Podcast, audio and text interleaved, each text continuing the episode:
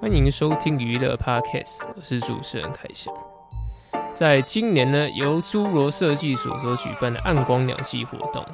其中包含了这个电影辨识的体验。在这个偶然机会下呢，我也顺利的参与这次工作坊及表演。如果没听过电影辨识的朋友呢，刚好就透过这次聆听 Podcast 的机会，稍微了解一下吧。在这个今年的七月十六号呢，呃，就是举办了这个电影辨识的体验工作坊。在这个工作坊之前呢，我正好呢在某个节目才听说这个台湾呢过去有辨识的存在啊，只不过他这个节目那时候是介绍这个布袋戏的口白，而不是这个电影辨识，因为这两者还是有差别的。像这个布袋戏口白呢，它跟电影辨识呢，同样都是分饰多角啊，哦，而且呢，你需要会这个男女老少的这个声音转换那在这个电影辨识的部分呢，因为呢它本身是没有剧本，所以呢需要这个电影辨识呢，在看到画面的时候，要及时呢为我们这些观众呢讲解剧情。那虽然现在呢，或许可以事先书写这个剧本呢，不过在现场呢，可能还是需要随机应变呢。那那这样子呢，才能让观众听得懂你在讲什么。那同时呢，在这个维基百科上啊，也有提到，呃，韩国、台湾呢，我们都曾经被这个日本殖民，所以呢，出现了大量辨识。但是呢，在这个有声电影出现之后呢，默片呢就逐渐消失了，所以这个电影辨识呢也渐渐的式微。那辨识呢，嗯，其实是日本时代传下来的行业，它是由这个日文的这个辩护士所发展出来的字。日文的这个辩护士其实是律师的意思，而替这个黑白默片讲解剧情的人和律师一样是靠一张嘴，所以呢，他就被称为是辩士。所以。有人就会觉得说，哦，我们现在呢不需要这个电影辨识的存在，但是在我个人认为呢，我觉得不该让它消失，因为呢，我们将它保留呢，才能让我们在这电影观赏呢有另一种感受。其实呢，到了这个八月二十号，是有接上这个工作坊有一场这个实习演出，那刚好在这次机会呢。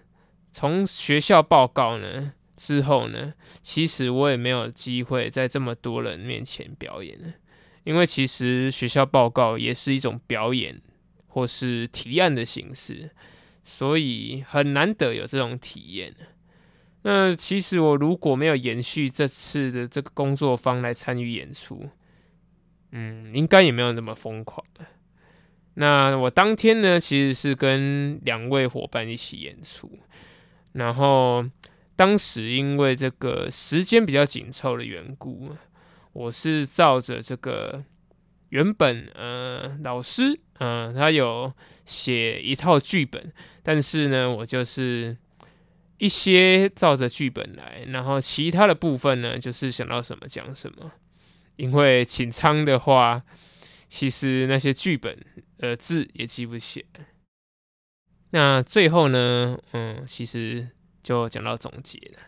这一开始呢，因为呢，在选择默片呢，还有讨论剧本，其实我们花了不少时间，所以我们当时嗯，只练习两次啊，就直接去演出了。那我就觉得说，如果我们还有多一点时间准备呢，应该会表现得更好。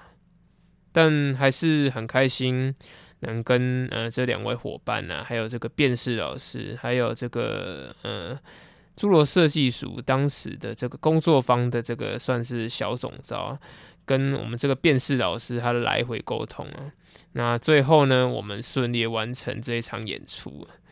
那刚好呢，为我这次呢，嗯，今年的七八月呢，写下这个美好的回忆，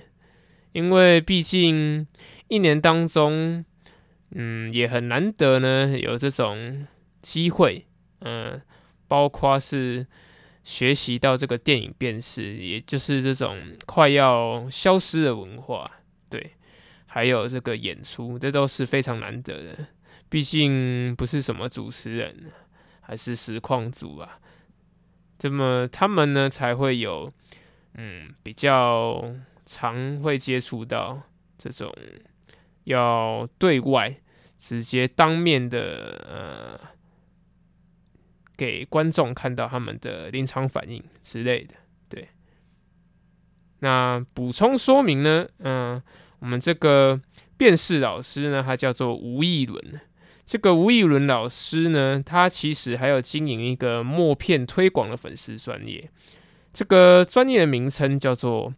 默片推广会 （A.K.A. 四三修道院）。嗯，请这个有兴趣的朋友呢，一定要去按赞支持，因为这样子呢，我们可以让这个文化呢，嗯，再缓慢一点消失吧。对，因为有些东西呢，随着时代的演变呢，终究还是会消失。但是如果能借由我们这个微薄的力量呢，来让它慢慢的保留下来。那至少呢，呃，可能在我们下一代或下两代，应该都还可以保有这个文化，可以欣赏。对，那最后呢，顺带一提啊，我目前呢规划在这个 EP 六到十呢，嗯，来分享我最近观看的这个书籍感想。那欢迎有兴趣的朋友，呃，可以持续关注啊。那最后呢，哦，就感谢大家的聆听呢。我们这次呢也是非常简单的结束，谢谢，晚安。